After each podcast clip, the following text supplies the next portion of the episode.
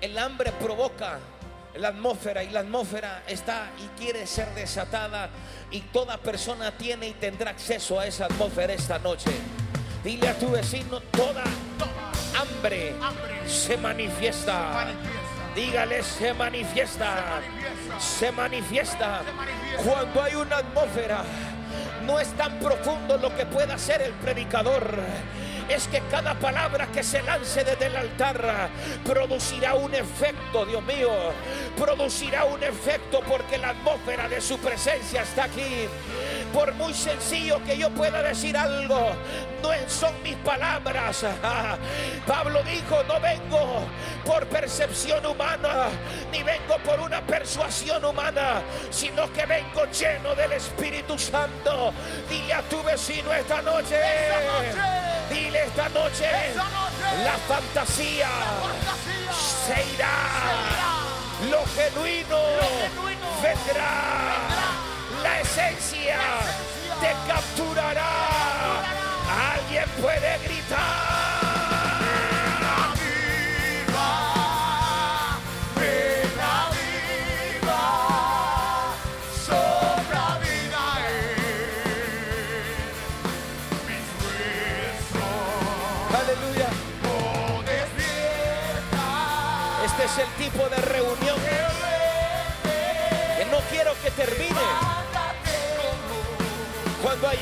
Por él.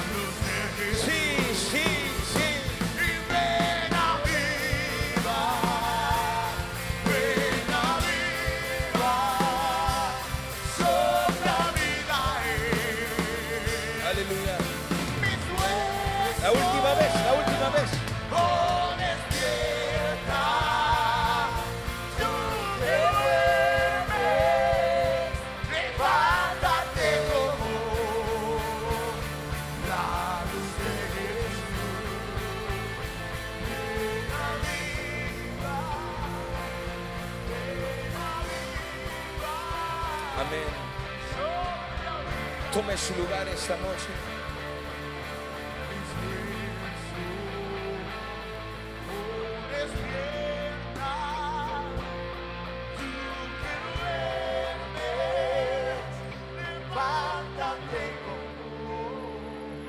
¿Lo puede percibir? ¿Lo puede sentir esta noche? No voy a perder mucho tiempo. Él está aquí esta noche.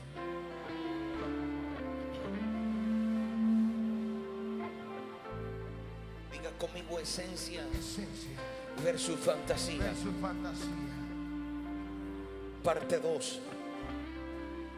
Capture, revise, conquiste y no permita que nadie pueda robar lo que el Espíritu tiene en la iglesia.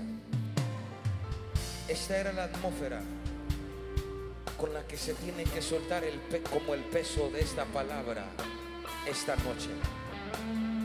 Dirá tu vecino esencia versus fantasía. Yo quiero que usted preste atención y que nada lo pueda sacar. Guarde su teléfono, no mensaje. Amén. Métase al río. Usted no viene a perder el tiempo. Esencia versus fantasía, parte 2.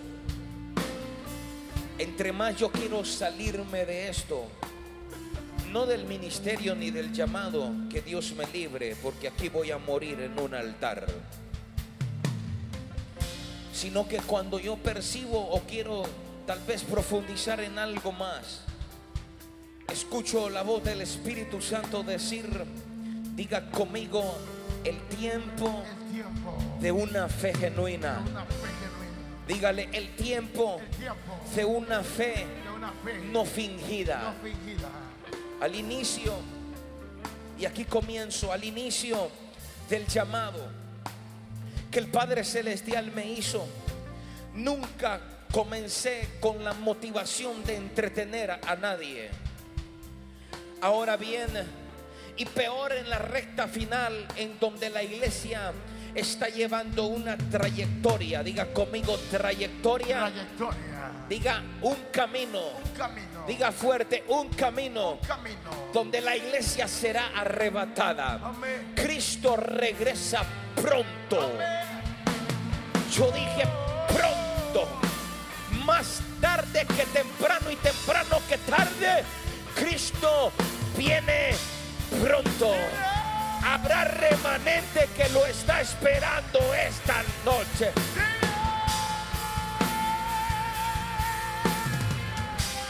Mis imparticiones, mis enseñanzas son, no, no son guiadas al entretenimiento, son guiadas a la confrontación de patrones, culturas y estilos de vida obsoletos.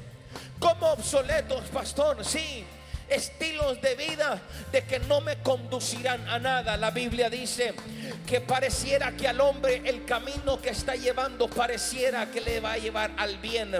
Pero dice que al final ese camino está lleno de muerte, de desolación. Dile a tu vecino muerte, y de desolación. Es por eso que el Espíritu Santo está interesado en la iglesia del Espíritu. ¿A qué? Diga conmigo, ¿a qué? Grite fuerte, ¿a qué? A despertar conciencias. Amén. Aprovecho cada vez que vengo a esta casa y aproveche y coma, siéntase a la mesa, siéntese a la mesa. A poder no perder el tiempo, sino a poder transicionar cada noche. En esta etapa de la iglesia será fundamental la fe. Siga conmigo, por favor. Será fundamental. Será fundamental. Una fe, Una fe no, fingida. no fingida. Una fe, Una fe no irreal. no irreal. Estamos bendecidos por la temporada en que estamos viviendo, pero también una temporada demandante. Una temporada sobrenatural donde el justo por la fe vivirá.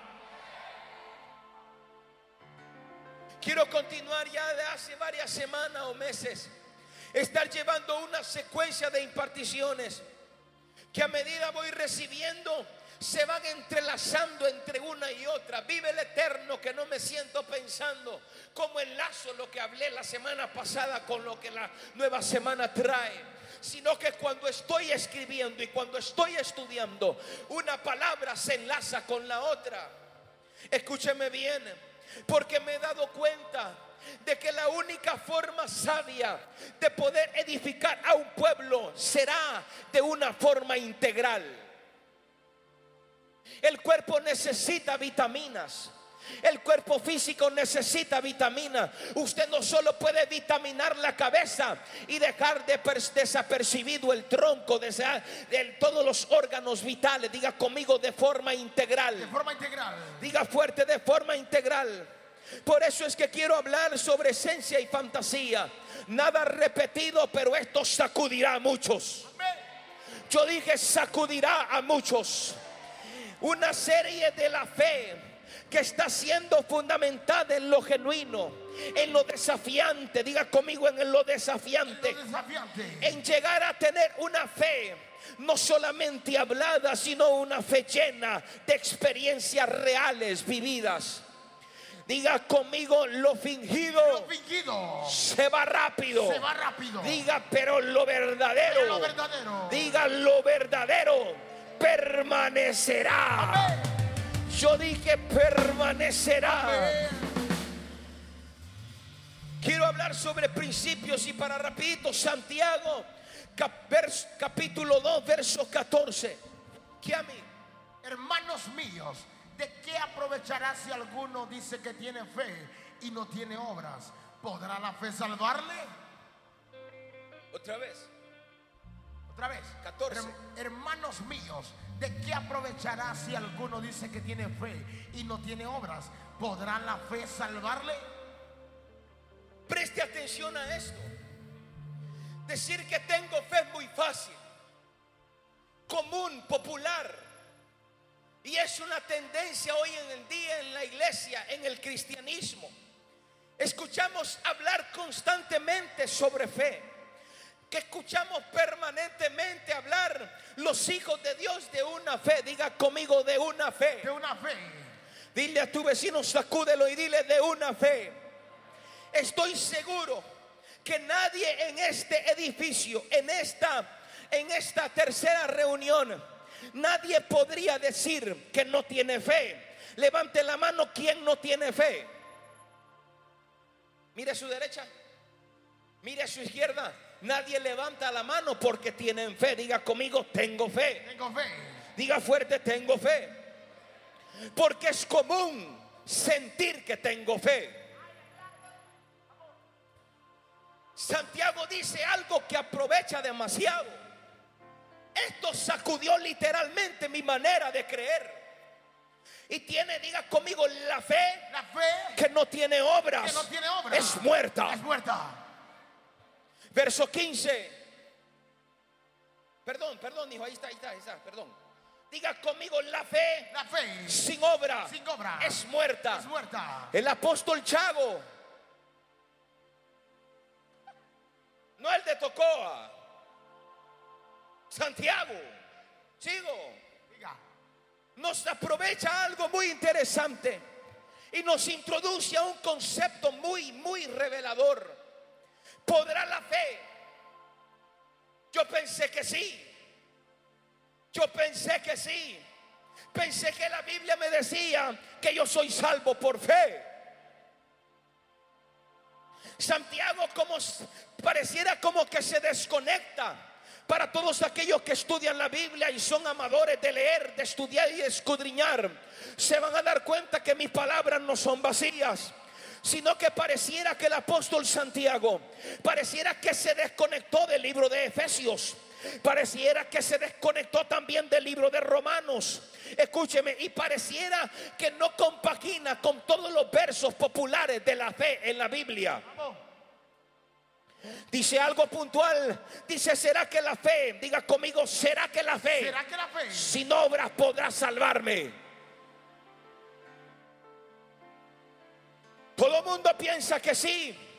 Todo el mundo cree que sí. Y no digo que, que Santiago está divariando, sino que descubrí algo terrible. Verso 15, por favor, mí. Y si un hermano o una hermana están desnudos y tienen necesidad del mantenimiento de cada día, Siguiente.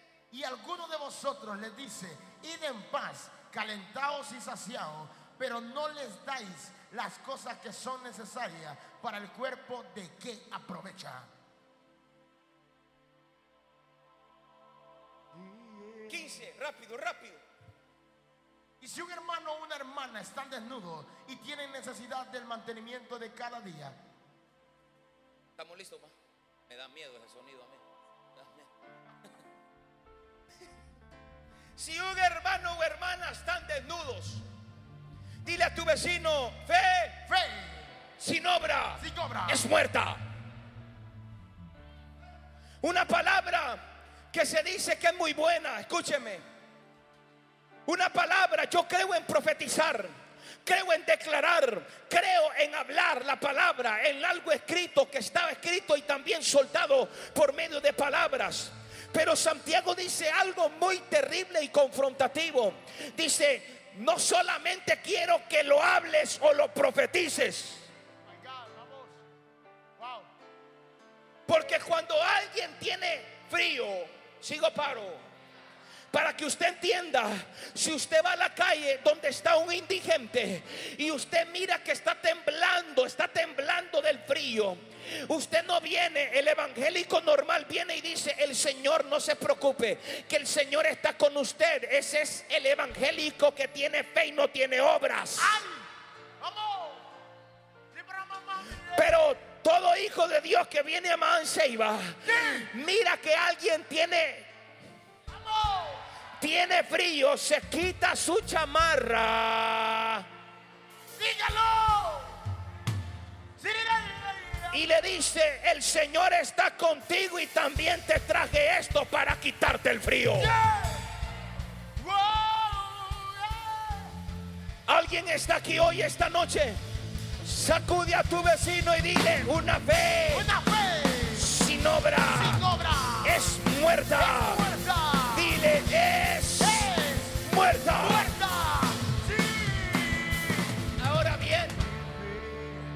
Las personas evangélicas, aquí no hay, pudiesen estar pensando, Dios mío, Por fin ese hombre está predicando algo que yo he pensado. Sigo paro.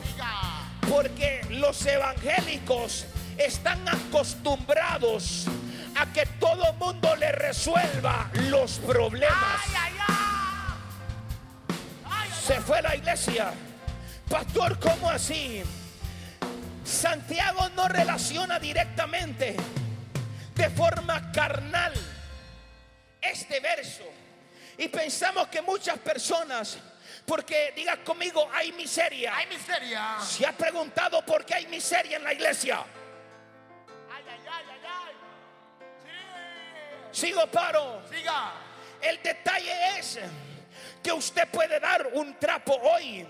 Usted puede dar un plato de comida hoy y tenemos que darlo. Sigo o paro. Diga. Diga conmigo, lo puedo dar. Lo puedo dar. El detalle es que hay gente que está viviendo en miseria por pecado practicado. Sí. Hay miseria por pecados. Ay, se fue la iglesia. Miseria por falta de santidad. Oh, gracias, gracias. Y miseria porque al evangélico no le gusta sembrar. Dígalo. Se fue. Yo, yo estoy predicando porque aquí tengo hijos. Escúcheme bien lo que le voy a decir al hondureño. El hondureño le fascina que le lleven la bolsa solidaria. Dígalo. Y establece. Pastor, es que no, es que no es obligación. Escúcheme lo que le voy a decir. Una cosa es que tú naciste pobre porque tus padres no tenían ningún tipo de recurso. ¿Cómo es posible que hoy conoces la verdad? Vives en algo revelado y todavía hay maldita miseria en tu casa. Sacude a tu vecino y dile, en Esta temporada.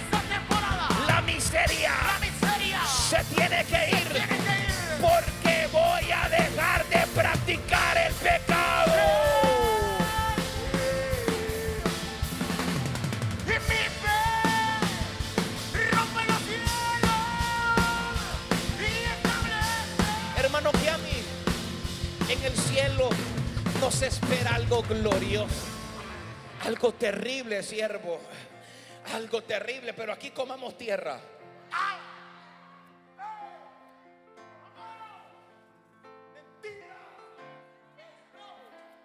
Eso es mentira. ¿Cómo es posible que no haya comida? Que no haya sustento. ¿Por qué no hay sustento? Porque no quieres dejar la vida de pecado y se te es difícil sembrar.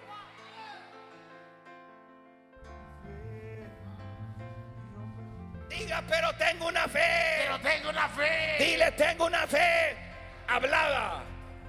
Ay, ay, ay. Sigo paro. Sigo paro.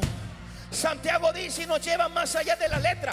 Todavía aquí no le he metido revelación. Estoy leyendo nada más. Dice de forma escritural.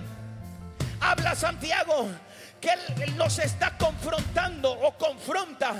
Escúcheme, porque venimos y tenemos una forma, una cultura, una enseñanza, una forma de hacer evangelio, de solo declarar, creer, profetizar.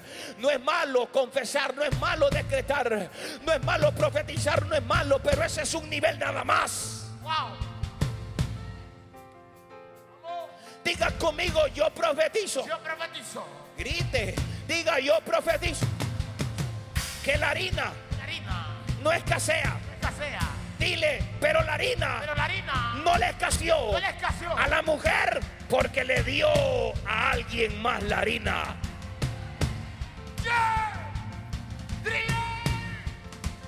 La mujer, esa mujer no dijo, Padre, en el nombre de Jesús del Saumerio. Ay.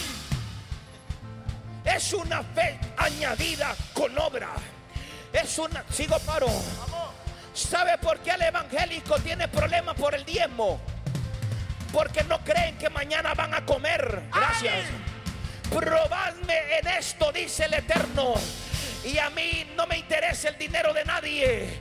¿Por qué? Porque yo vivo a principio y mientras yo viva a principio, mi familia, mis hijos, mi esposa no tienen por qué vivir escasez. Porque esto no depende de alguien. Usted no depende de nadie. Usted depende de lo que usted está sembrando.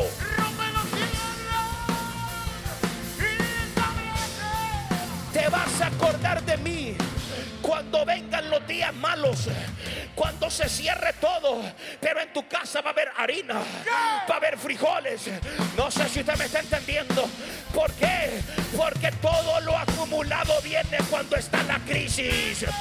Dije cuando está la crisis, Isaac se tenía que mover de la tierra porque no había agua, pero el viejo, ah, el viejo tenía tiempo de estar acumulando y todo lo que el viejo acumule, eso está. Alguien dígame por lo menos.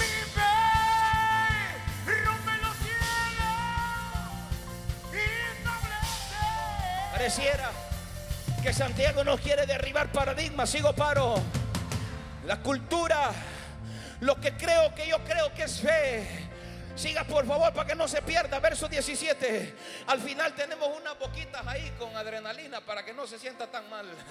Así también. La fe, si no tiene obras, es muerta en sí misma. Las manos que dan nunca van a estar vacías. ¿Por qué están vacías? Porque nunca das. ¡Ay, ay, ay! Ah, Pero mi fe. sí, mi temporada, mi fe, rompe los cielos y establece mi temporada. Otra vez, pastor. Te quiero salvar la vida así como mi Padre Espiritual me la salvó a mí. ¿Cómo así, pastor? Si aquí el que el único que salva vida es Jesús. Pues yo tengo un tata que era colocho, que ahora tiene pelo liso, que se sentó conmigo a enseñarme los misterios y las llaves del reino. Y esas llaves del reino son las que yo tengo hoy acceso para poder transicionar. Yo no sé si usted me está entendiendo aquí hoy. Diga conmigo esa fe. Esa fe, Diga esa fe. Esa fe. tiene que ser añadida por obras. amén. Este verso es el asesino de la fe. Diga conmigo el asesino de la fe. El asesino de la fe. Dice que sin obra es muerta. El asesino de la fe es la declaración de algo que no es acompañado por obras congruentes.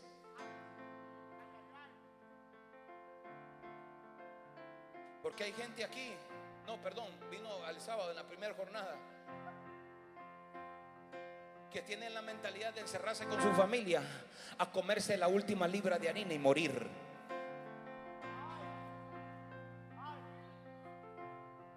El asesino de la fe se llama creer.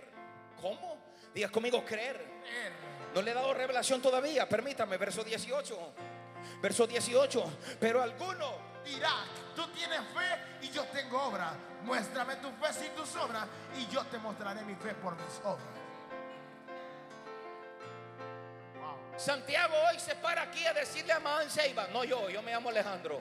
Santiago se para hoy a decirle a la iglesia, ok, qué bueno la fe que tienes, qué bueno lo que hablas, que lo que profetizas, Padre, ahora soto robonda, le hacen aquí, le hacen allá, cruzan el dedo por aquí, cruzan el dedo por allá, y declara y declara y declara y nada, mira cumplido. Ay, ay, ay. ¿Por qué? Porque Santiago se para y le dice, sigo paro, Siga. Santiago y se para y le dice, ok, qué bonito hablas, Ay, qué bonito profetizas. Pero yo tengo una fe, ok, muéstrame esa fe que tienes hablada. Yo te voy a mostrar las obras que tengo. wow. Dile a tu vecino en esta temporada, dile, muéstrame Muéstrame tus acciones. acciones. Ay, ay, ay. Muéstrame tu movimiento. Muéstrame los pasos de fe que tienes que dar. Alguien va a desafiar su misma temporada. Yo dije, alguien va a desafiar su misma temporada. Es un desafío profundo lo que Santiago dice aquí. Muéstrame esa fe y te mostraré mi fe por hecha por obras. Pastor, pero la Biblia dice, y te parece que está equivocado porque dice la Biblia que no es por obras para que nadie Se gloríe. Calmado. No le quiero ni un solo bombazo, permítame. El desafío en esta generación es un desafío para los predicadores y los pastores genuinos. Es un desafío predicarle a esta generación que cree que está creyendo. Porque está en mi corazón lógicamente la crisis por la crisis existencial que muchos hijos de Dios, pero no lo dicen porque no les queda de otra. La frustración que tienen los hijos de Dios. Ojo, no estoy hablando del mundo.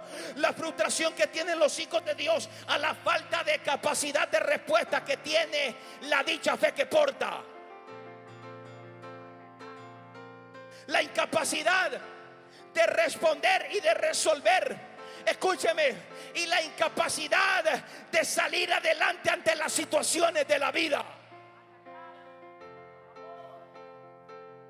Cuando veo gente frustrada, cuando veo gente abortando y abandonando, que cree y que creyó tener fe, y miro gente frustrada abandonando su propósito por correr atrás de sus planes.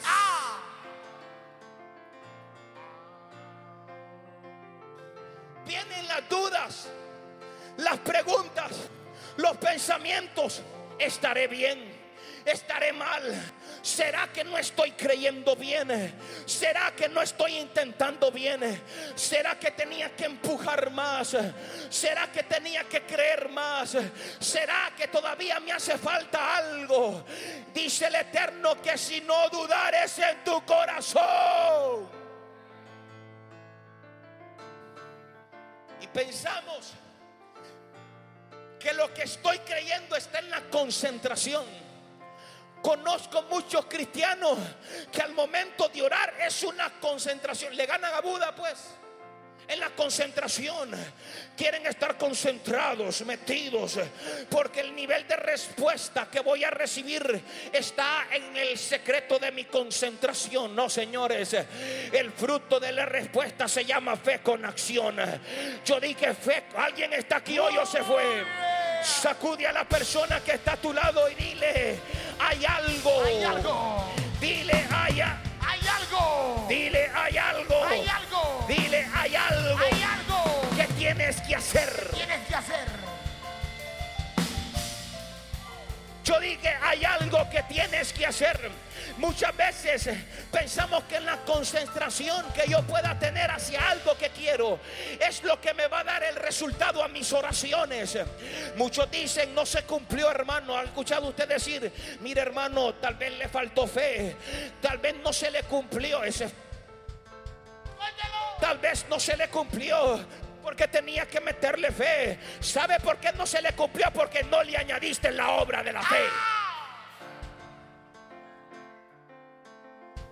Gracias. Por eso Pedro, diga conmigo, vivió una experiencia Y una experiencia sobrenatural. sobrenatural. Pedro estaba predicando, enseñando la palabra. Suelta el Navar, suelta la revelación. Y dice que una tarde, a eso de las 3 de la tarde, va en camino con su hermano, el discípulo también, el apóstol. Sigo paro, sigo paro. Y había una persona, había un paralítico de 38 años, sigo paro, que tenía muchos años de estar en la puerta del templo llamada la hermosa. Estaba en la puerta, yo he predicado, lo he dicho, lo he enseñado de una manera y de otra manera, pero esto me voló los sesos literalmente. ¿Por qué? Porque dice que aquel tenía cara de cuyuyo, así como cuando mucha gente le llora a la otra gente y le dice, mire hermanito, viera que la cosa aquí en Honduras está terrible, me podría mandar la serie y la clave de Western Union, por favor.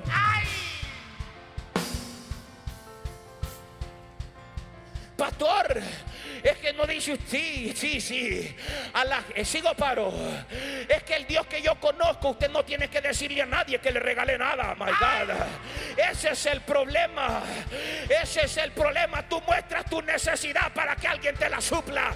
El Dios que yo conozco. Yo dije, el Dios que yo conozco se le va a meter a otra persona cuando tú vivas la revelación de fe accionada. Y dice que estaba en el templo y estaba predicando, deja de predicar Pedro. Y dice que se topa con uno que estaba pidiendo limosna. Me da un poquito de limón, no tengo que comer, me puede dar unos par de... Pone la cara de cuyuyo que todo el mundo pone. Sí, así. Una cara de víctima. Así como que no comido. Me siento mal. Mire que no puedo trabajar. Solo allá en otro lado hay trabajo. Aquí no hay. Sigo paro. Sí, mire que no sé qué. Que la puse y la encuentro. Dice que Pedro se paró frente a él. Y le dijo, ¿cómo que querés dinero? Le dijo, yo no tengo oro. Yo no tengo plata. Lo que tengo te...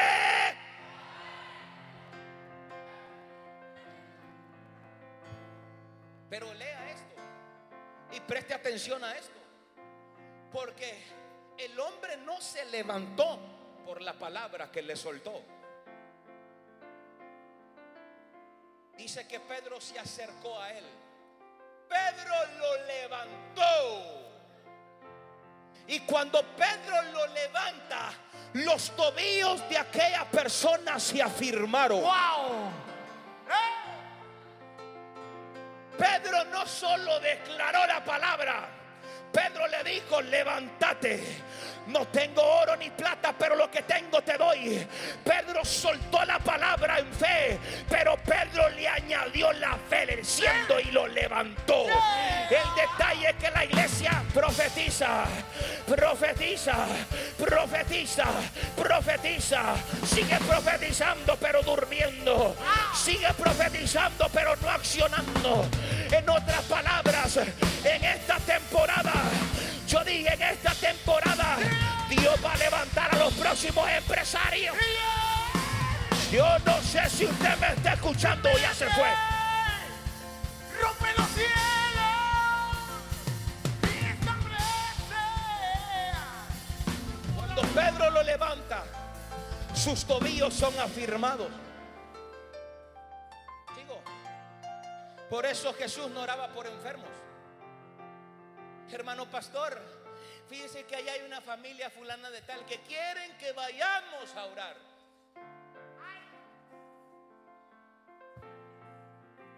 Hermano pastor, fíjese que hay un endemoniado y la familia quiere que vayamos.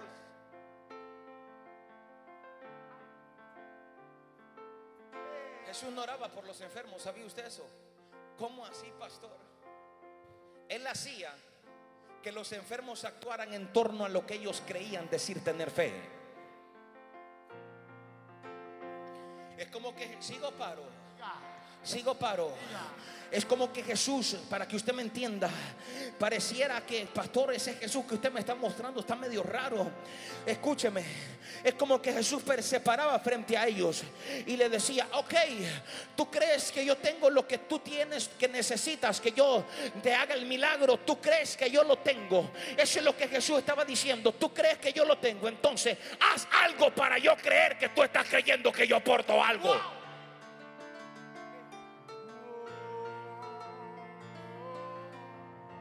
Sigo paro. Sigo paro. Yo dije, sigo paro.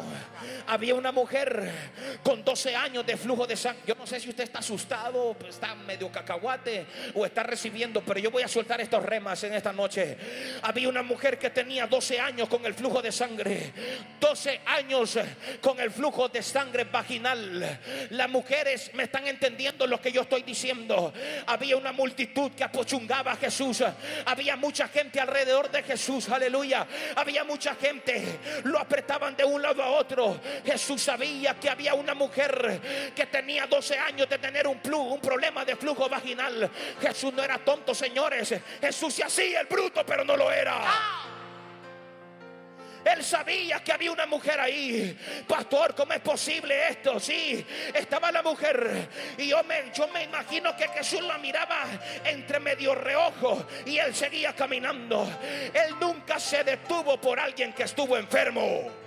Gracias. Él nunca se detuvo, él siguió caminando. Y dice que la mujer, tratando de llegar de donde estaba, ¿cómo es posible que si Jesús sabía que la mujer estaba ahí cerca de él, ¿por qué no vino y le dijo a los apóstoles, miren señores, allá hay una mujer que no puede ni caminar? Porque cuando la mujer tiene su flujo menstrual, hay unas que se ponen tóxicas, hay otras que se ponen así medio débiles, caminan para un lado, caminan para otro. ¿Y por qué? Porque la sangre Ellas están desprendiendo sangre, su hemoglobina baja, todos los, sus, componentes internos bajan, las plaquetas bajan.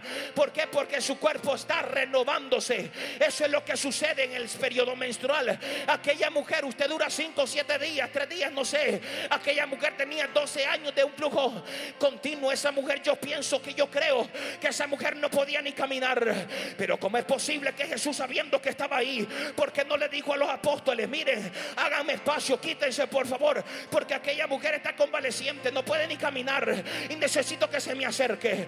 Y adrede Jesús caminaba más para que esa mujer, Dios mío, me imagino que Jesús también le ponía gente en el camino y tiraba gente para un lado y para otro para poner obstáculos para que aquella mujer no pudiese llegar, pastor, pero es ilógico, sí, es que Jesús ah, estaba cerciorándose que esa mujer de verdad tenía fe.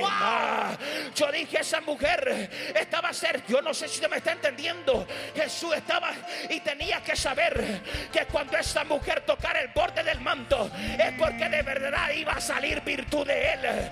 Yo dije que iba a salir virtud de él. Yo no sé lo que usted está viviendo. Yo no sé el proceso que estás, estás atravesando. Pero si hay que tumbar gente, hay que tumbarla. Ay, ay, ay. Si hay que mover gente para un lado, gente para otro. Allá va Jesús, allá va Jesús. Necesito tocar el borde del manto. Habrá alguien esta noche que va a tocar el manto. Habrá alguien que va a decir virtud salió de él.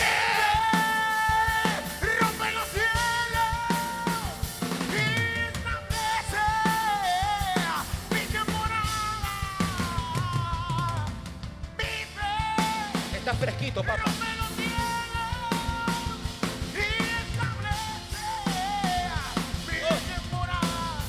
Los humanos hoy, los evangélicos, digo, los evangélicos se hubieran pretendido que Jesús se parara y que tirara la alfombra roja y decirle, un lado para allá y un lado para allá.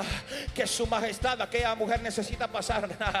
Jesús dijo, ok, es cierto, yo porto algo para ella, pero voy a ver si es cierto que ella tiene el valor suficiente para lograr alcanzarme. Por eso, Dios mío, por eso Dios no le regala los regalos a nadie por regalárselos. Ah, usted está equivocado. Usted cree que usted va a convencer a Dios con las lágrimas de cocodrilo que nosotros podamos derramar. No, señores. Dios responde por la fe accionada. Yo dije, habrá alguien en esta temporada que se va a levantar y va a decir, tengo una fe.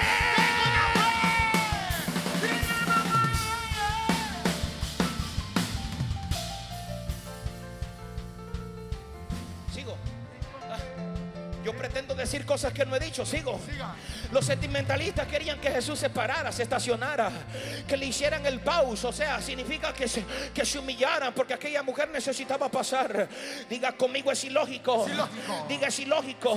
Ese Jesús que yo conozco, rara vez lo conoce la gente, porque la gente piensa y cree que Jesús es amor, sí, Jesús es amor, pero para poder alcanzar algo de Él, usted necesita tener revelación, señores, porque Dios no responde necesidades.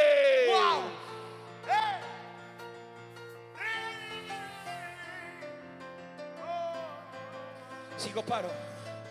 Sí, está la iglesia aquí. Yo dije, sigo paro.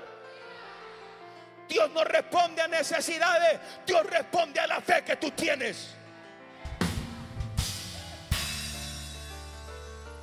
No estoy diciendo que son ladrones, pero el ladrón conoce al ladrón.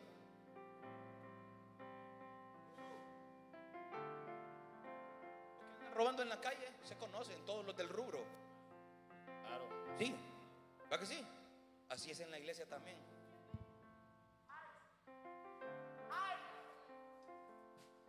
Profetizamos, declaramos cómo la tierra te va a responder si tú no le has metido semilla. ¡Ay!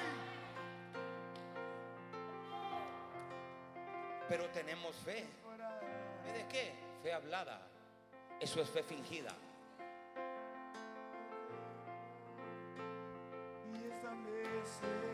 Vamos, hijo. mi temporada. Esto no se come con los dedos.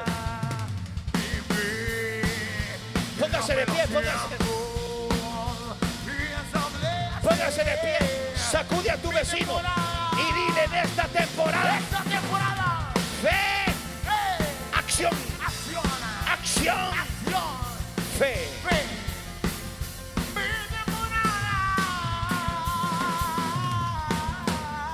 Siéntese. Yo no veo a Dios responder por necesidades. Por tendencia. Sigo paro. Mire, es bien fuerte lo que yo tengo que decir.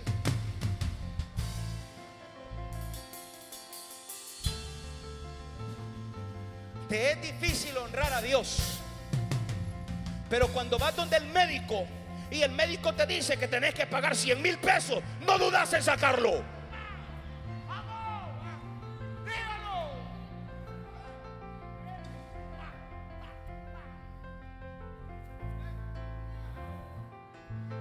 ¿Sabía usted, sigo paro, que el devorador también se viste de médico?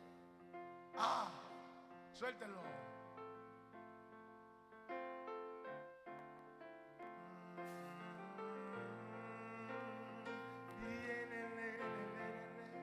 ¿Sigo? ¿Sigo?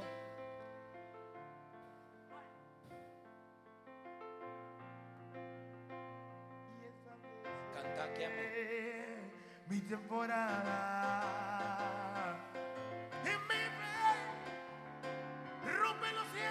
Yo no estoy bromeando aquí. y establece mi temporada.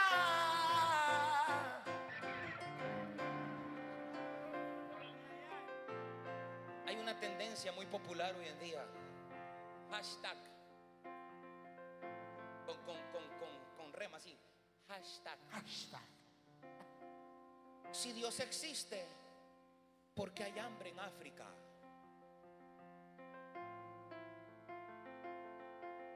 Si Dios existe, ¿por qué hay tanta necesidad? Digo, es que Dios no responde necesidades. Y la gente seguirá igual. ¿Por qué? Porque no quieren acercarse a Dios.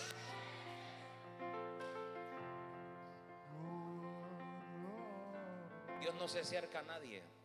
Me disculpa. Al Dios que yo conozco, Él se acerca porque tú te acercaste a Él y decidiste rendir tu vida a Él.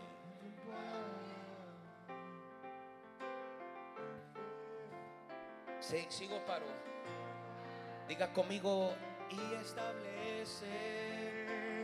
Mi temporada. Grítelo, grítelo. Mi fe rompe los cielos. ¿Cómo dice? Y establece mi temporada.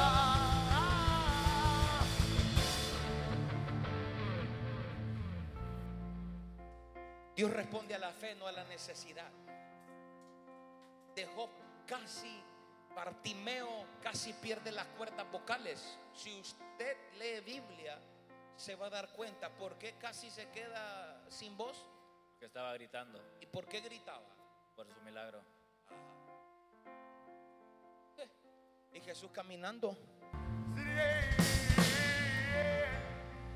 Dile a tu vecino en esta temporada. En esta temporada. Dile en esta temporada. En esta temporada. Jesús caminaba Jesús caminaba. y seguía caminando. Seguía caminando. Y Bartimeo se estaba desgaliando. Ay, ay, ay, ay, ay, ay, ay. Qué importante Jesús. Pareciera que Jesús es como arrogante. Escúchame. Sigo paro, sigo paro, sigo paro. En nunca una ocasión Jesús estaba predicando y estando predicando en una casa estaba lleno de fariseos, seduceos, los apóstoles, un montón de gente. En la casa no cabía la gente. Dice que se apuñaba la gente para escuchar a ese hombre.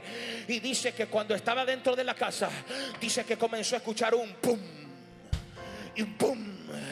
Y él siguió predicando. Y siguió predicando.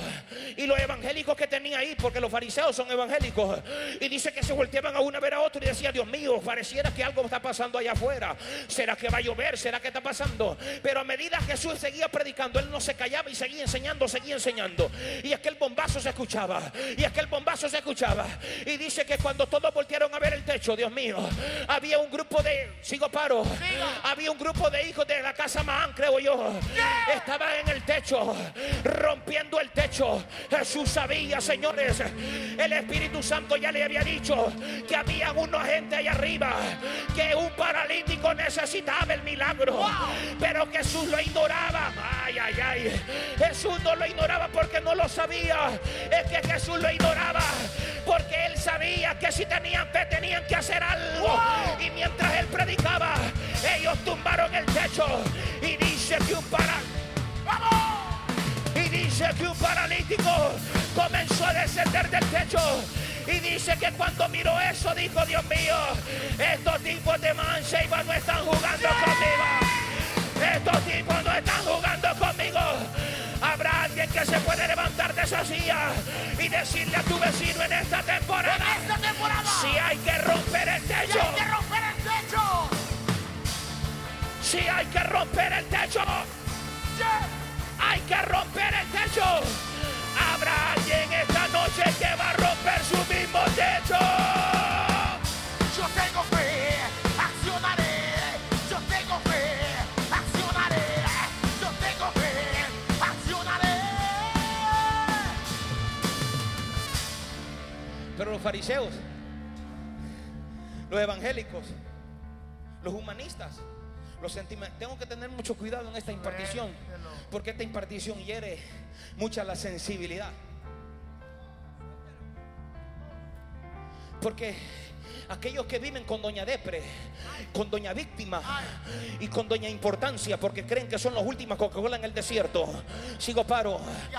Ellos hubieran, si hubieran estado en el tiempo de Jesús y hubieran estado en la casa donde Jesús estaba predicando, él hubiera criticado a Jesús y hubiera dicho, Dios mío, qué hombre tan áspero, qué, qué, qué, qué animal, no tiene sentimientos. Así me han dicho a mí, animal sin sentimientos. Qué animal que no tiene sentimientos. Porque lo que tenía que hacer hecho Jesús es sacar ese montón de gente farisea que tenía dentro y decirle, mire, esos 40, necesito unos 40 que se salgan y que le abran la puerta al paralítico porque el paralítico necesita una... Ay, Dios mío. El paralítico necesita... Abran espacio. No, no, no, no. Jesús siguió predicando y él ignoró a esa gente. No porque no sabía que no estaba ahí, sino que él tenía que cerciorarse y tenía que saber que si alguien quería un milagro tenía que convencerlo que tenía fe. En otras palabras, en esta temporada la gente solamente va a hablar, pero los hijos del remanente profetizan y actúan. Yo dije profetiza y actúan. Habrá alguien que va a dar un grito de guerra.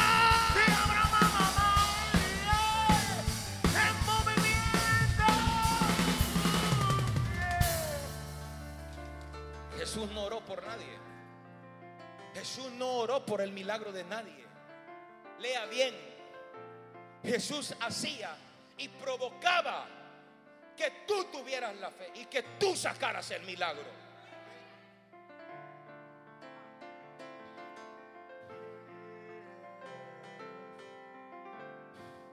Entonces voy a hacer lo que estoy pensando. Es de Dios esta prédica. El problema es que tú estás enamorado de tus planes, abandonando tu propósito.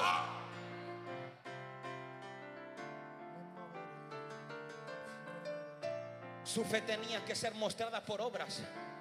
Muéstrame tu fe. Dile a tu vecino, muéstrate tu fe. Muéstrame tu fe. Dile, muéstrame tu fe. Muéstrame tu fe. Con acciones, Con acciones. con movimiento. movimiento. Quieren casa, pero no han comprado ni el llavero.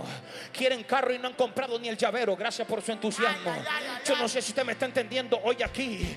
Voltea a tu vecino y en esta temporada. Esta temporada. Hablemos menos y hagamos más. Yeah.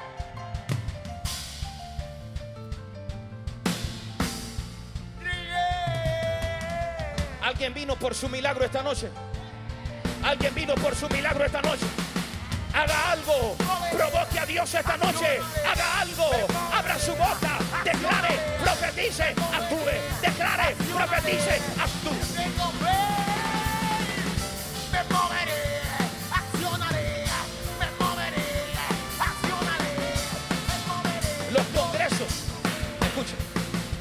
los congresos, moveré, hace todo el mundo hoy? Si invitaran a Jesús, si invitaran al apóstol Chago, no aquel, este, invitaran a Pablo, nadie pagara por entrar.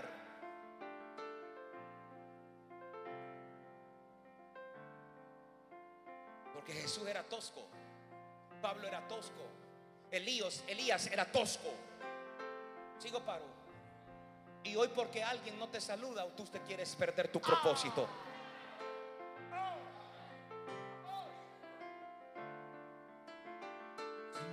Dile a tu vecino, ellos vivían toscos. Ellos vivían toscos. No por falta de amor, No por falta de amor. sino porque sabían que vivían en la plenitud del Padre.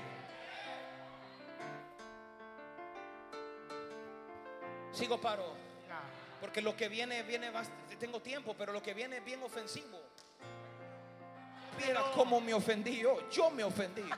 Sí, porque de eso se trata. Wow. Sí.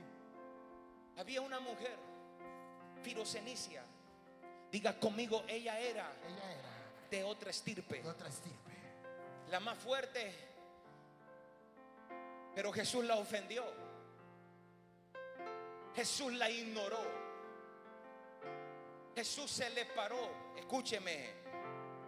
Y aquella mujer viene y lo que le está diciendo no es mentira. Ella no estaba mintiendo. Porque ella le dice, ¿cómo es posible que los que tienen derecho y tú los sientas a la mesa no quieren comer?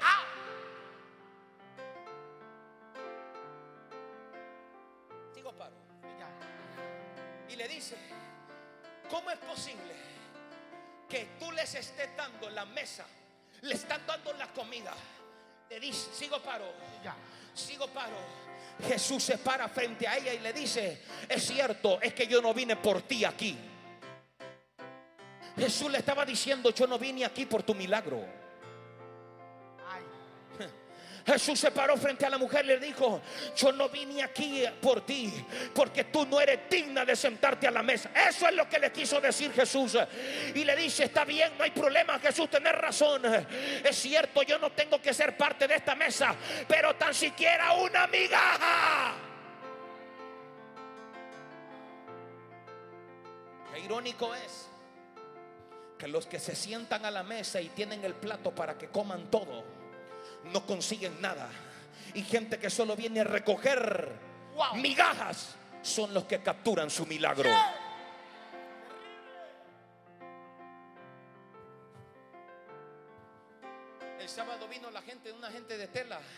Hijos espirituales del apóstol Medina, gritaban, saltaban allá y decían aquí, y se miraban el uno a otro, se agarraban los pelos los que no tenían, y la iglesia callada, sentada. Y yo les dije, ¿sabes por qué están comiendo tan, con tanta hambre? Es que ustedes no me escuchan. Ellos ya se familiarizaron porque me escuchan todos los días.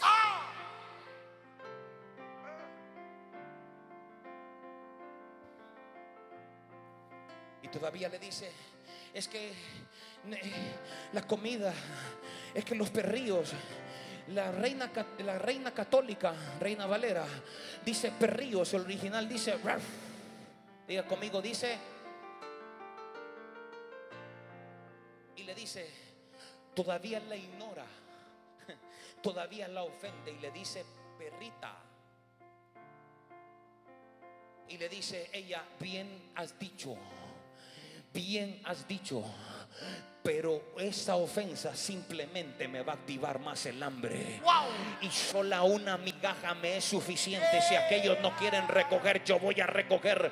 Si aquellos no quieren el milagro, yo no sé si usted me está entendiendo hoy aquí.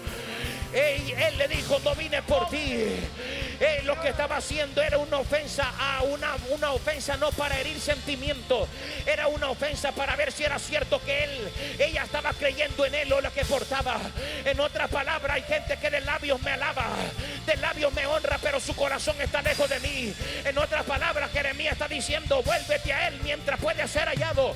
En otras palabras, cuando tú dices que tienes fe, tienes que avanzar, tienes que creer, tienes que conquistar. Habrá alguien esta noche que va a dar un grito de guerra.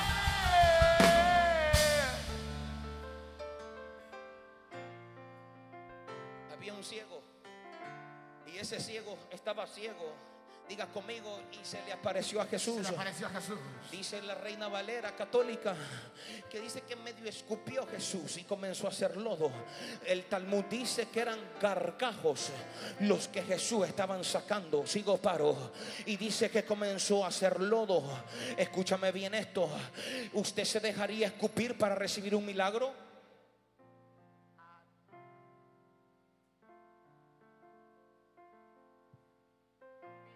Dile a tu vecino, ¿te dejarías escupir? ¿Dejarías de escupir? No, cuidado hermano, el COVID, vivos. ¿Ah? COVID. Sigo paro. ¿Sabe que hay gente que por no perder su reputación se quieren ir como entraron? Jesús hace lodo, diga conmigo, Jesús hace lodo. Hacer lodo. Le zampa lodo en los ojos. Zampa lodo Y le dice todavía, ve y lávate al estanque de Siloé. El tanque no estaba cerquita, el tanque estaba en la puerta de la ciudad. Para que usted entienda, como que allá en la piñera prácticamente estaba el estanque. ¿Cómo es posible que Jesús, el desalmado de Jesús, sabiendo que está ciego, le zampa lodo y le dice todavía, anda caminar hasta la piñera y anda lavate con esa agua? ¿Por qué? Diga conmigo, ¿por qué? Diga por qué. Porque el ciego tenía que cruzar toda la ciudad para que todo el mundo lo mirara lleno de gargajo. Dios le bendiga, gracias. Y en el camino iba a convencer a Jesús. Ah, en el camino iba a convencer. ¿Cómo es posible que la máxima expresión de la revelación del Padre en la tierra, llamado Jesús Cristo resucitado, el Melech Mashiach, solamente tenía que declarar la palabra y ese hombre tenía que ser ciego, señores? El problema es que hay gente que no está dispuesta a perder su reputación, su buen nombre. Gracias, Dios le bendiga. El ciego no le importaba porque no miraba. Escúcheme. Y dice que los gargajos se le caían juntamente con el lodo. Y dice que caminando logró llegar al estanque. Y cuando llegó al estanque y se lavó, hay gente que viene aquí y está en el estanque, agarre el agua, pero Tis todavía sigue con lodo en sus ojos. My God. Yo no sé si usted me está entendiendo hoy aquí. Habrá alguien esta temporada que se va a levantar y va a decir, pues entonces no importa si yo pierdo mi reputación a causa de él. No importa si pierdo mi reputación a causa de él. Habrá alguien que puede dar un grito de que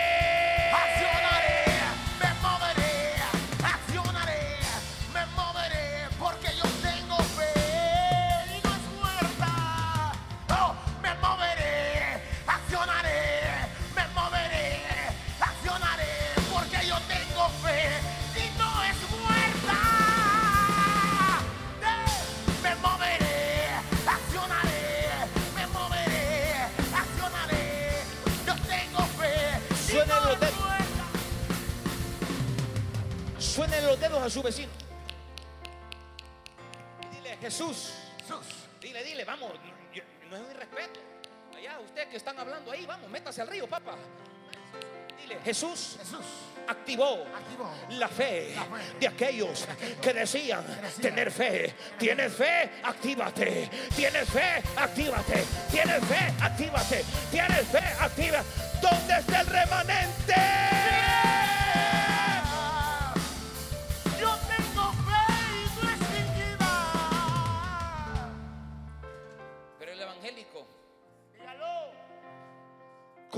La fe con la pereza.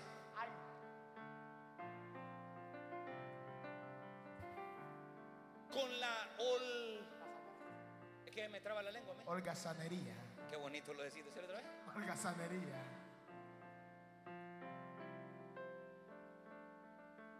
¿Ah? ¿Ah? Dile a tu vecino, los cristianos Cristiano. Andan buscando trabajando, Andan buscando- perdón, andan buscando trabajo, Anda buscando trabajo. rogando no encontrar.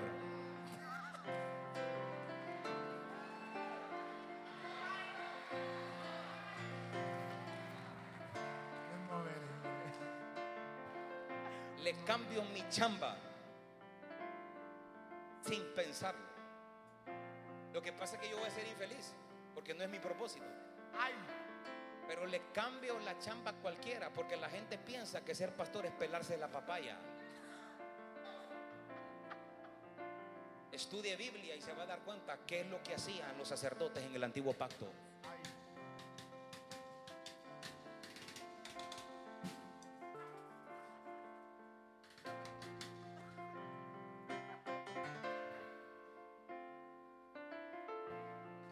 ¿Usted tiene ombligo?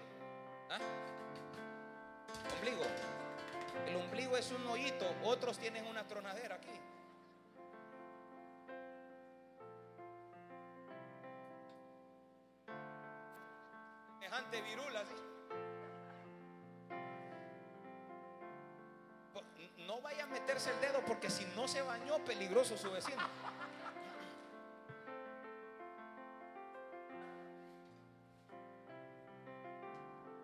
No tienen tierra así, tierra visible, pero tienen tierra en el ombligo. Tóquese el ombligo. Así por encima de la ropa. Vamos, no sea desobediente. Tóqueselo. Tóqueselo. Cristiano piensa que sobándose el ombligo el billete va a caer del cielo.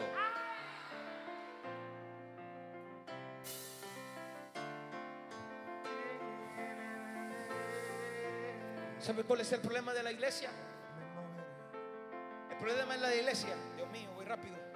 El problema de la iglesia es que la mentalidad de la iglesia es que tengo que venir a la iglesia, sentarme con las nalgas chatas, sentarme en la silla con las nalgas bien aplastadas y que el que está enfrente tiene que hacer todo porque es el ungido, tiene que hacer todo por mí. Ay,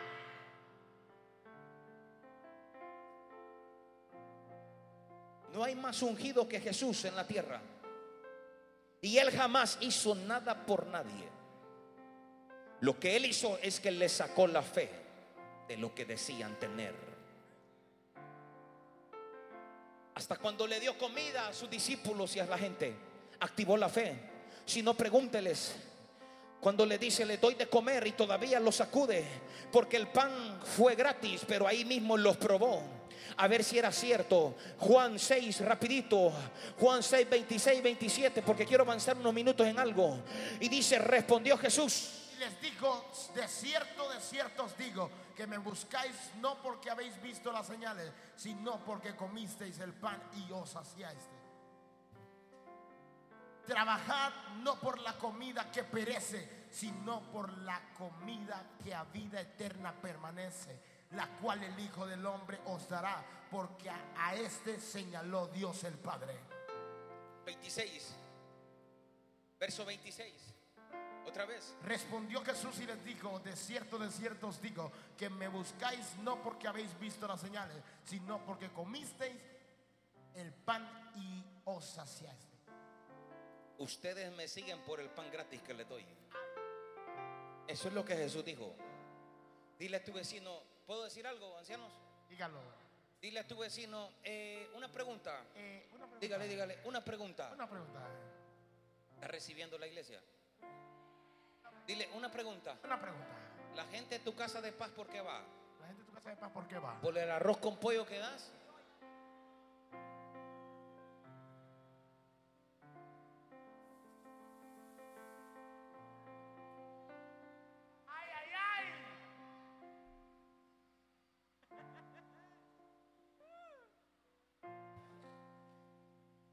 Usted lo da, no se sienta mal. Lo bendigo. Porque sembrando es como se recibe. Así es. Pero cuando usted le quita la comida,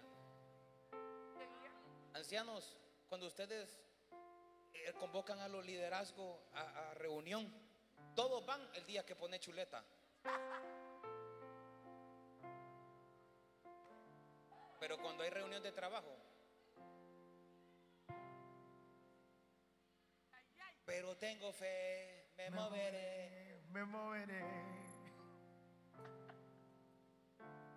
Trabajad no por la comida que perece, sino por la comida que a vida eterna permanece, la cual el Hijo del Hombre os dará, porque éste será señalado a Dios Padre. Verso 6, rapidito, verso 6, verso 6. Dígame rápido. Pero esto decía para probarle. ¿Cómo? Pero esto decía para probarle, porque él sabía lo que había de hacer. Juan C 66, rapidito. Desde entonces muchos de sus discípulos se volvieron atrás y ya no andaban con él. Porque ya no daba arroz con pollo. Qué Jesús tan raro, hijo, que le daba de comer y a la misma vez lo...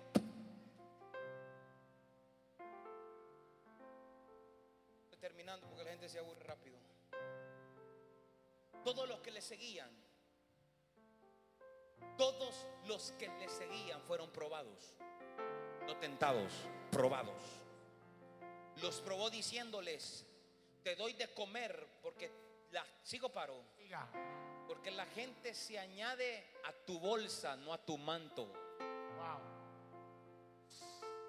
La gente se le añadía a Jesús por la Wow. Por la bolsa y le dice, ustedes no me siguen por señales. Cuando está hablando de señales, está hablando de una manifestación del cielo en la tierra. Y le dice, ustedes me siguen por la comida. No sé si usted me está entendiendo aquí hoy, pero el remanente de Jesús en Mansei, habrá remanente aquí, esta tercera jornada, habrá remanente aquí hoy, que no solamente está hablando, sino accionando, sino que no solamente está trabajando por comida natural, sino que por aquella comida que no perece. Yo no sé si usted me está entendiendo hoy aquí. El cielo, la tierra pasará, la palabra pasará. Lo único que no pasará es la fe accionada en tu vivencia. Yo tengo fe. Todo mundo ama a Jesús, Jesús, Melech Mashiach. ¡mua! Besito, besito. Pero si usted hubiera conocido a ese Jesús, usted se ofendería. Un rabino que babea. Un rabino que escupía para hacer milagros. Sigo paro. Un rabino que le decía perríos a alguien. Un rabino que le daba de comer y después le decían, sí, ustedes me siguen porque les doy de harta. Sigo paro. No aguantaríamos ese tipo de trato. Pastores, que Dios es amor. Sí, Dios es amor. Pero cuando Dios decide hacer algo por alguien, es porque ese alguien se paró en una fe no fingida, sino una fe accionada. Habrá alguien que se va a levantar, sacudir a su vecino y decirle en esta En temporada. esta temporada. Dile en esta temporada. En esta temporada. Dile, haz, Haz. actívate, Actívate. muévete.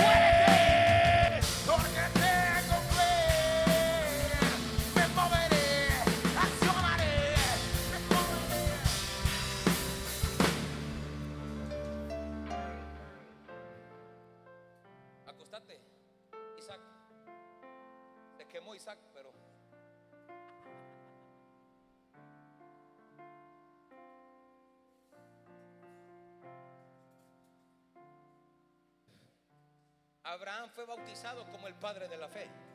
¿Sí? Usted es hijo de ese hombre también. Pero a él no lo bautizan cuando le sueltan la palabra. Como el padre de la fe. A él lo bautizan cuando Dios le dice, ¡Hey! Sí, así me gusta. Venite, dame a tu hijo. Des a tu hijo, dice que le dijo, ¿qué querés? Tu hijo, subo al monte. Y estando en el monte y a matarlo iba, ¿qué querés que haga? Que lo mates, ofrecerlo en sacrificio. Y dice que cuando lo iba a matar, dice que ahí fue considerado amigo. No lo bautizan como el padre de la fe cuando le profetizan, te daré naciones, te daré y serás padre de multitudes, te daré un hijo de tu linaje y ese va a heredar y ese aquí. Ahí no fue bautizado como el padre de la fe. Es bautizado como padre de la fe cuando demostró lo que Dios le estaba diciendo no le tentaba el pulso para hacerlo. Y usted con 20 pesitos.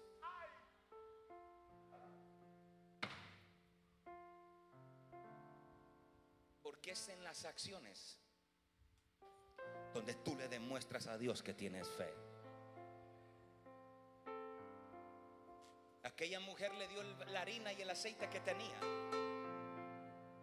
Y dijo, esa mujer tuvo que habérsele metido la eternidad adentro porque no tenía más, se iba a morir con su hijo de hambre. Pero tuvo que vertérsele una eternidad para decir, "Mm, si le doy esta harina a este hombre, algo va a suceder. Y ese es el problema. Predicamos de la mujer de harina, pero nosotros no queremos dar la harina. Gracias. Queremos que el cántaro roche, rocé de miel, de aceite, de esto, de lo otro. Prestar vasijas y todo el mundo corriendo, prestar vasijas. Sí, pero para que las vasijas sean llenas, primero esa mujer tuvo que dar lo que tenía. Y lo único que tenía es la medida de aceite y de harina.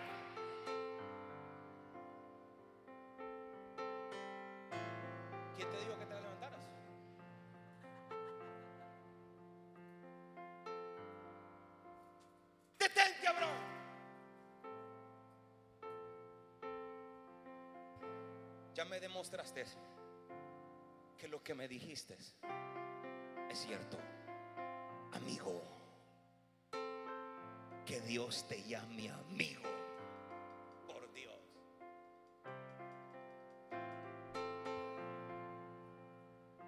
Y encontré a uno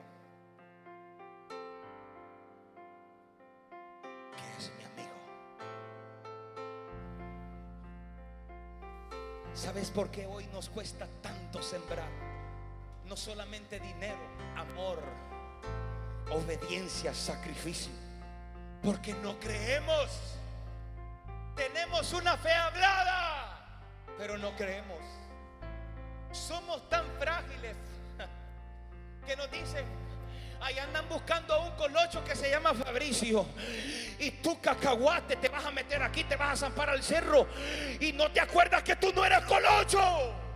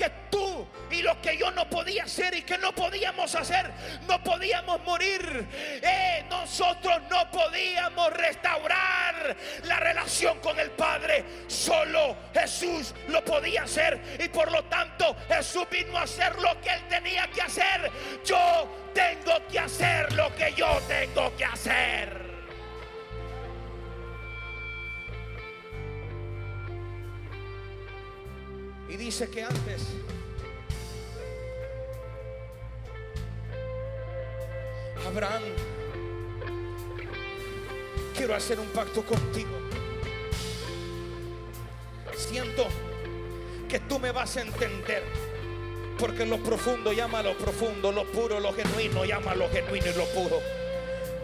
Y dice que Dios lo llevó y lo sacó. Y le dijo, Abraham, mira las estrellas, Abraham.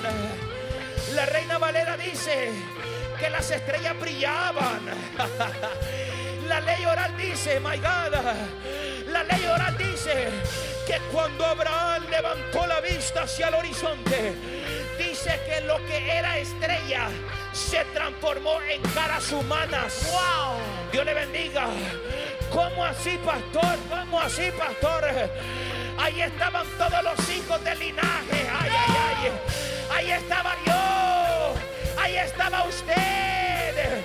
Dios le estaba diciendo, mira todo ese montón de gente nacerá de la amistad yo estoy teniendo contigo. Porque la fe que tienes y la fe que me has demostrado no solamente es hablada, sino que es una fe accionada. No dudaste, my God, cuando alguien, y lo puedo decir con todo el sentido de pertenencia, cuando a ti se te revela, cuando a ti se te revela, y cuando Dios te pide algo, tú sabes que tú eres y vives por Dios, que te alimenta, Él te alimenta, Él te sostiene. Lo que Él te pida, tú lo das, ya me ha tocado, ya lo he hecho. My God, y mi esposa es testigo. Yo le digo, con esto no resuelvo. Le digo, quiero dárselo todo al Eterno, porque en el altar se multiplica. En el altar se multiplica. En otras palabras, cuando así a ti se te revela, es cuando tú comienzas a creer y no tendrás miedo del mañana, porque vives tú hoy presente, vives hoy consagrándote, creyendo de que Dios hará algo.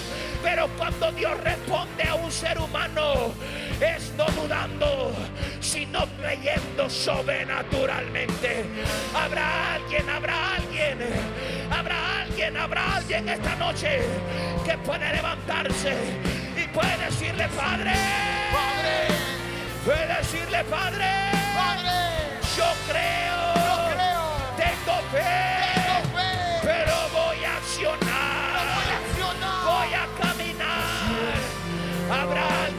puede dar un grito de que Desciende, desciende sobre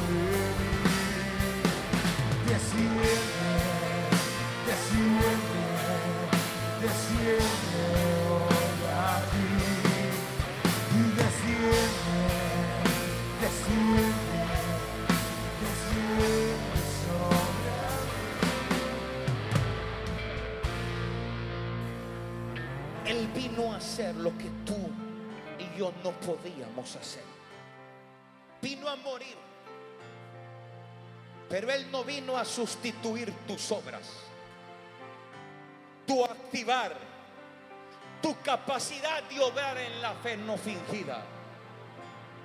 Impresionante porque pensamos que la gracia es la que vino a, a sustituir, perdón, que yo no tengo que hacer nada. Que todo está ya, ya está todo, la gracia me lo regaló. La gracia, la gracia, mentira. Pensamos que la gracia, la gracia no vino a sustituir nada, señores. La gracia simplemente vino a dar, a darnos lo que yo no podía hacer. Y aquí viene la palabra. Cuando dije al principio, pero la Biblia dice, pastor, que la obra, que la fe por obra es muerta, sí. Pero también dice el otro verso, que no es por obra para que nadie se gloríe. Una cosa es cuando Pablo lo menciona en el libro de Efesios. Y usted se da cuenta que cuando él lo dice, que nadie o no será por obra para que nadie se gloríe. Él está hablando de salvación. Santiago aquí no está hablando de salvación. Santiago está hablando de la fe que tiene que ser acompañada de gracia, que tiene que ser acompañada de un accionar. Porque cuando yo tenía que ser salvo, yo no me podía salvar a mí mismo. El Espíritu Santo tenía que enviar al Melech Masía, metérsele a María y decir, yo no sé si usted me está entendiendo aquí hoy, lo que sucedió en el Génesis cuando le dijo, tendrás una enemistad entre tu simiente y tu simiente. El diablo le tiembla. El diablo le tiembla al remanente que cree, camina y acciona. Yo dije, el diablo tiembla y cree. Habrá alguien que puede dar un grito.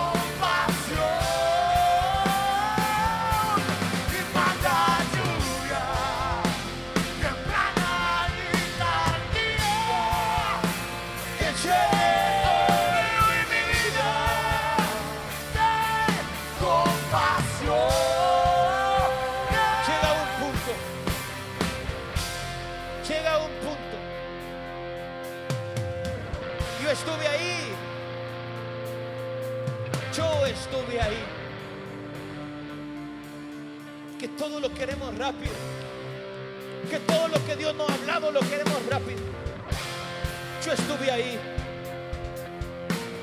Yo estuve ahí. Todo lo quería rápido. Todo lo quería instantáneo. Lo que Dios me había hablado años anteriores, yo creía y quería que todo se resolviera, que todo cayera de una misma manera, como un boom. Pero me di cuenta, chinito, cuenta que esta carrera no es para la gente que tiene más velocidad.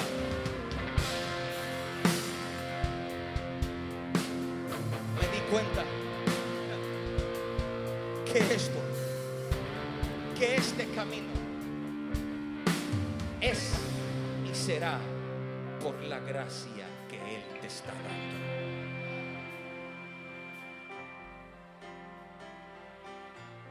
Quien quiere todo gratis, nunca activará nada.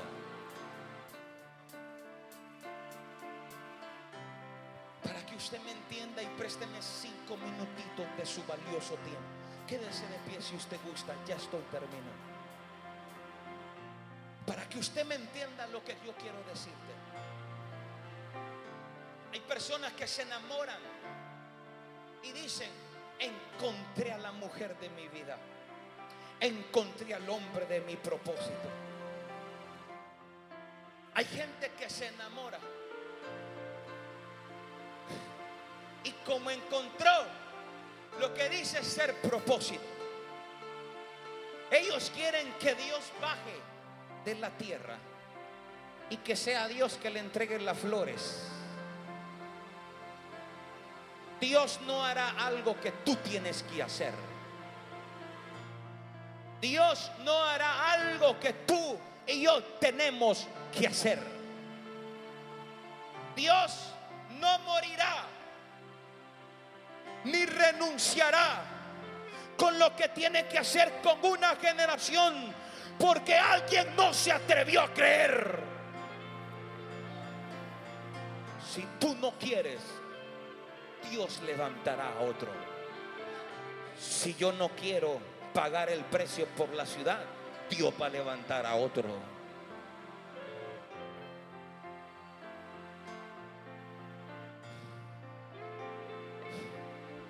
Sigo paro. Nos destituyeron de la gloria. El pecado nos destituyó de la gloria. Él tenía que venir a reconciliar al mundo con Dios. Escuche, escuche. Él no vino por todos. Él vino a reconciliar a los hijos con su padre. Él no vino a reconciliar al padre con nadie. Vino a reconciliarte a ti con él. Porque él guardó su figura. Cuando Adán peca, él sigue siendo padre.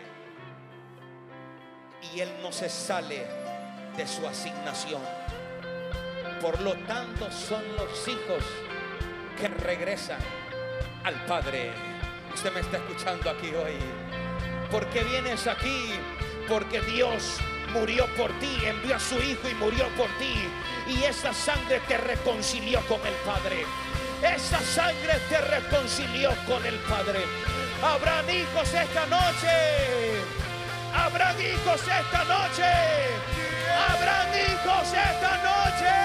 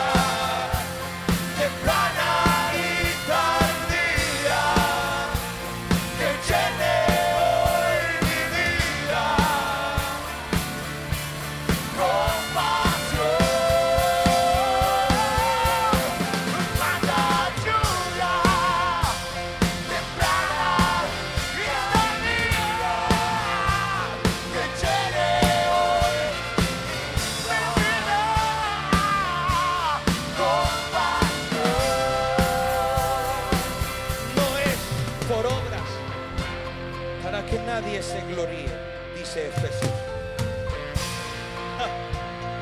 Porque yo no hice nada. Yo no hice nada. Usted no hizo nada para lograr el don de la salvación. Yo no hice nada.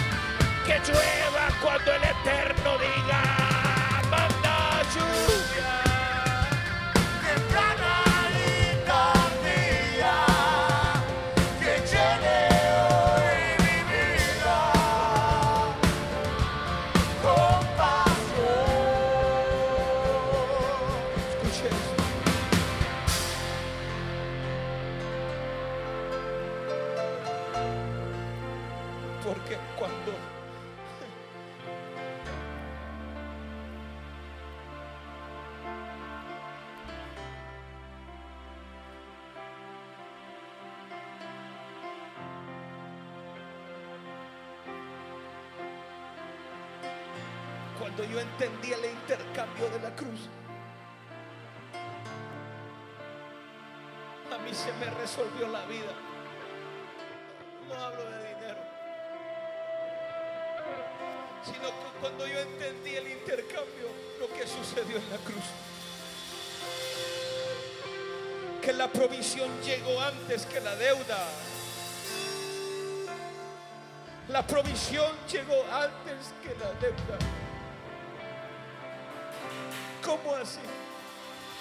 Yo no había nacido y mi pecado ya estaba perdonado.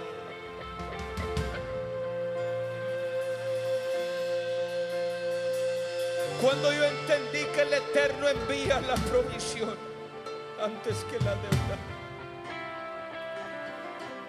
tu vida literalmente comienza a cambiar. La cuenta, la factura, para que tú me entiendas, todavía no había ido al restaurante a comer y él ya había pagado la factura. Él, el eterno, ya había pagado la factura.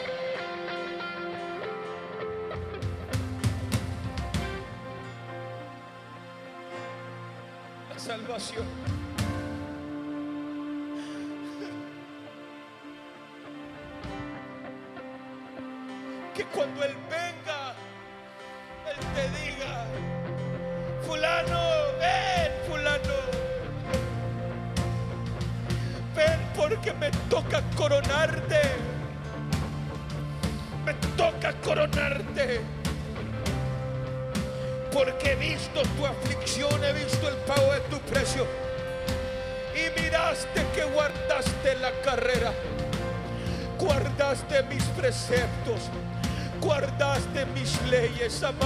Amaste mi presencia. Y no desviaste tu corazón en pos de otras cosas. Ven, fulano. Ven, ven, ven. Ven y entra en el gozo de tu Señor. No había pecado y ya había, me había perdonado. No había nacido había perdonado mis transgresiones. Yo no sé si usted me está entendiendo aquí hoy, pero salvación no es una oración simplemente. La salvación es genuina, la fe es genuina. Y en esta temporada, hijos de esta casa, prepárense, prepárense, prepárense. Porque lo que está escrito no es una historia. Lo que está escrito es, no es una historia. Lo que está escrito es espíritu y es verdad. Y habrá hambre en la tierra, pero en los míos. Los que guardaron mi nombre los que confiaron en mí. Oh my God. No habrá limitación. No habrá limitación, no habrá limitación. Mientras otros tengan que cerrar, yo estoy abriendo, my God. Mientras otros están quebrando, yo estoy prosperando. ¿Por qué? Porque Él enviará la lluvia.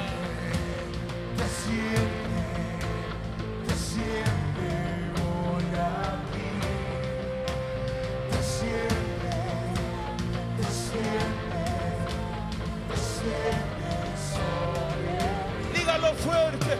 Desciende, desciende, desciende hoy aquí. Desciende, Desciende, desciende. abra su boca. Desciende sobre mí. Dígalo fuerte, dígalo fuerte. Desciende, desciende, desciende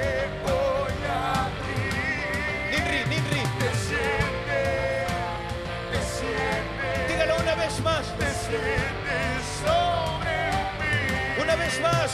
Desciende, desciende. La última, una vez más. Desciende hoy aquí. Desciende, desciende, desciende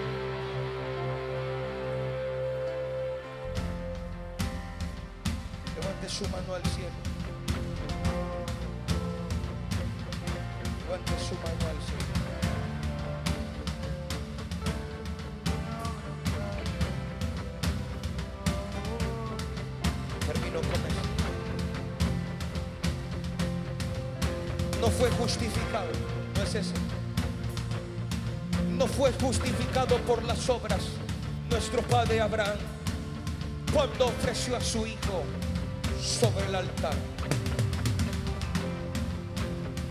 Termino con esto.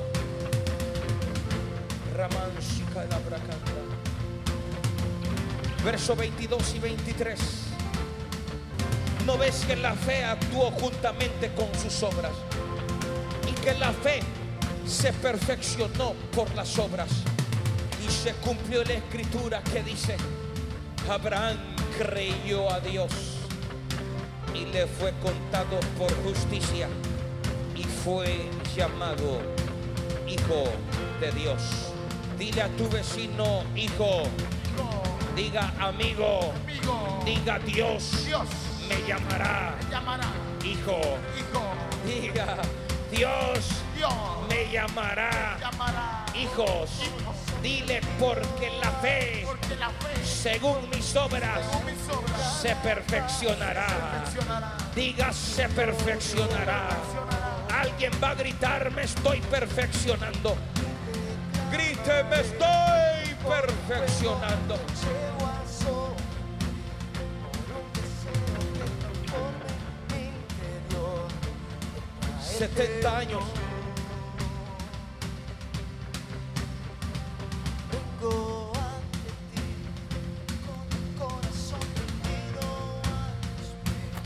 137 años tenía. 77 años. Abraham esperó la promesa. Y te clamaré 77. fuego que llueva sobre mí. No me importa. Si yo no miro cumplida la palabra en mí, no importa. No importa. Ya no importa. Lo que tengo que hacer es seguir trabajando para que mis hijos biológicos y espirituales biológicos y espirituales. Si yo no voy a ver la promesa cumplida, mis hijos van a ver la promesa cumplida. Yo dije mis hijos. Por eso Abraham dice que creyó en esperanza y contra esperanza. Esa es la fe no fingida. Esa es la fe genuina, la fe que arraigada a una cruz. Habrá alguien que va a levantar su mano. Habrá alguien que va a decir voy a creer. Voy a creer. Voy a creer. Diga voy a creer. Voy a creer. Un grito de guerra. y te clamaré por un fuego que llueva sobre El diablo dice la Biblia que el diablo y tiembla. El diablo cree y tiembla. Tú crees en Dios y no tiemblas. Y el diablo tiembla porque él cree que lo que viene no es mentira. Dice que él cree y tiembla, que los demonios creen y tiemblan. Y los evangélicos, Dios habla en un altar y como que un payaso está hablando. El diablo no anda payaseando con lo que Dios dice, tiembla. Cuando el Eterno habla, el diablo tiembla. Yo dije, el diablo tiembla. Y si el diablo tiembla, ¿quién tú eres para no temblar cuando él habla? ¿Quién tú eres? Si el diablo cree, ¿quién tú eres para no creer? Por eso el ateísmo es bien raro. Esa paja de ateísmo es una estupidez grande de la humanidad. Porque cuando se le aparezca un ateo, usted dígale qué raro es el ateísmo. Porque la Biblia dice que el diablo cree y tiembla. Y si el diablo cree, 1080 gramos de cerebro va a decir que Dios no existe. Por favor, que vayan a freír frijoles a otro lado. El diablo cree y él sabe que su final está pronto. ¿Dónde está el remanente en esta noche? ¿Dónde está el remanente esta noche? Termino a la cuenta de tres, agarre aire. Que la fe fingida se vaya de ustedes. Que se vaya todo lo que el diablo quiere hacer en su contra. Agarre aire. A la cuenta de tres. Uno.